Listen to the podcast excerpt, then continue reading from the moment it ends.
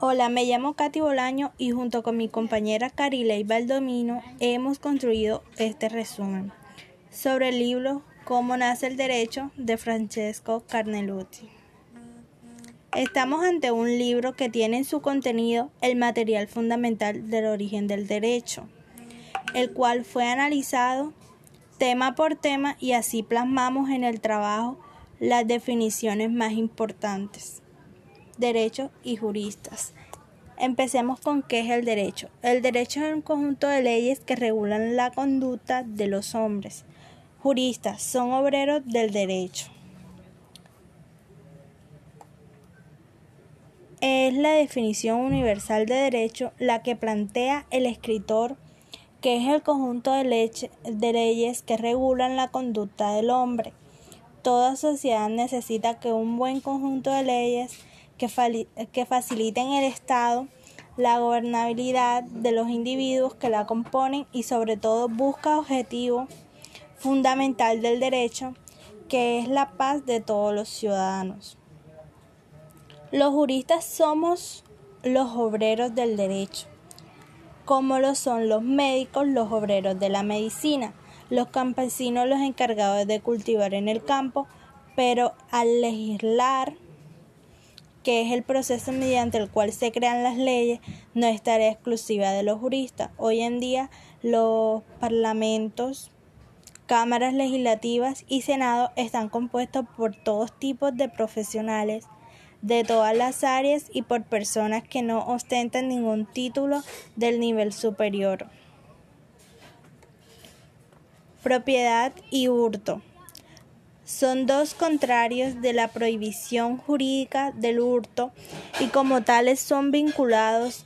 No se pueden prohibir el hurto sin reconocer la propiedad y no se puede reconocer la propiedad sin prohibir el hurto. De esto se proviene la correlatividad del derecho penal y el derecho civil. Como tal, el derecho civil no podrá existir sin el derecho penal. La propiedad es el primero de los subjetivos y este nace como propiedad a medida de que progresan el ordenamiento jurídico y surgen otros derechos subjetivos. El derecho de propiedad trata del derecho sobre la cosa propia, mientras que el derecho de crédito tiene por objeto la cosa ajena y este se vincula con el problema de la sanción civil. El contrato como el dominio está lógicamente vinculado con la guerra. El dominio es un prius de ella y el contrato es un posteriorius. El dominio la enciende y el contrato la extingue. Tal como el victorioso se garantiza de las ventajas de las victorias y el vencido para protegerse de las pérdidas ulteriores.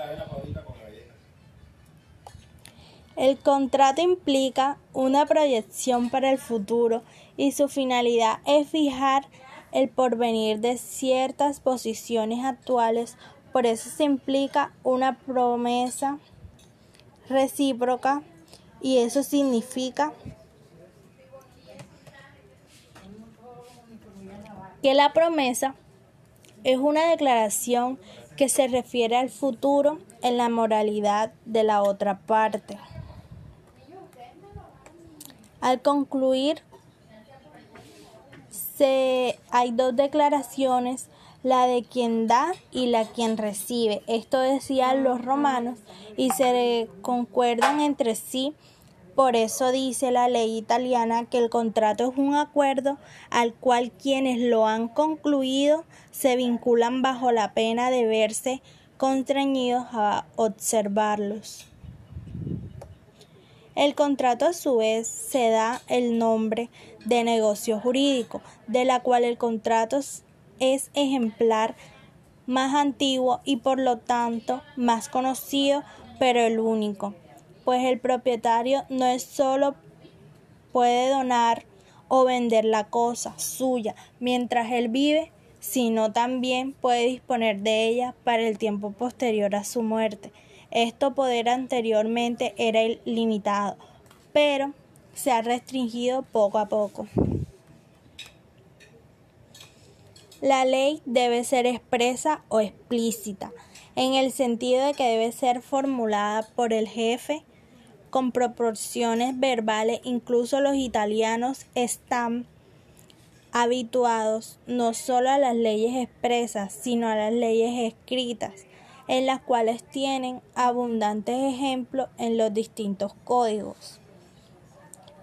La ley también es una declaración de voluntad del jefe y por lo tal debe consistir en un comportamiento apto para hacer entender su voluntad, pero no se decide con ello la única actitud útil para este fin sea la de hablar o escribir.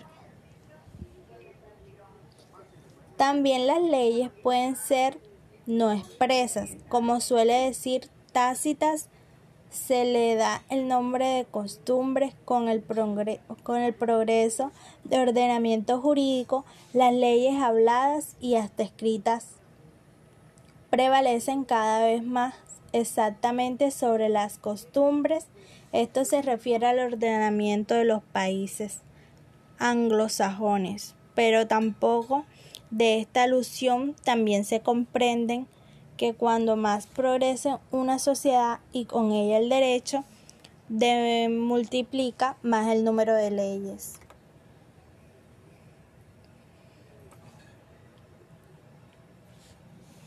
La comparación entre un código moderno y un código antiguo o con un sistema de códigos modernos pueden puede ser evidencia esta multiplicación.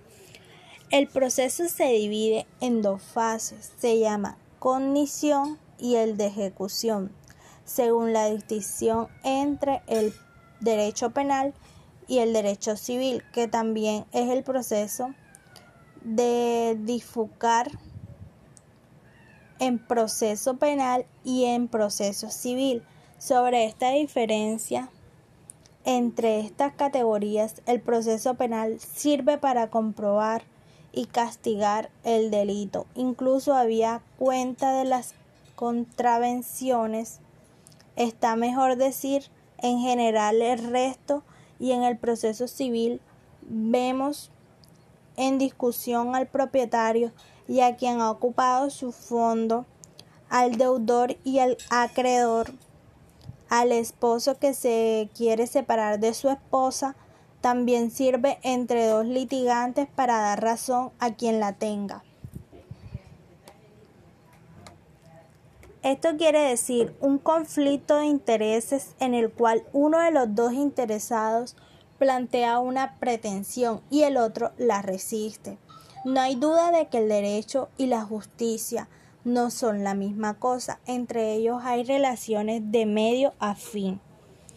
Derecho es el medio, justicia es el fin. El producto suministrado por las oficinas del derecho es bueno o malo, según que se sirva o no se sirva a la justicia. Todo trabajo existe, exige una técnica y hasta, y hasta la constituye poco a poco la técnica. Es el conjunto de las reglas que la experiencia enseña que debe ser cumplida para que el trabajo produzca un resultado útil.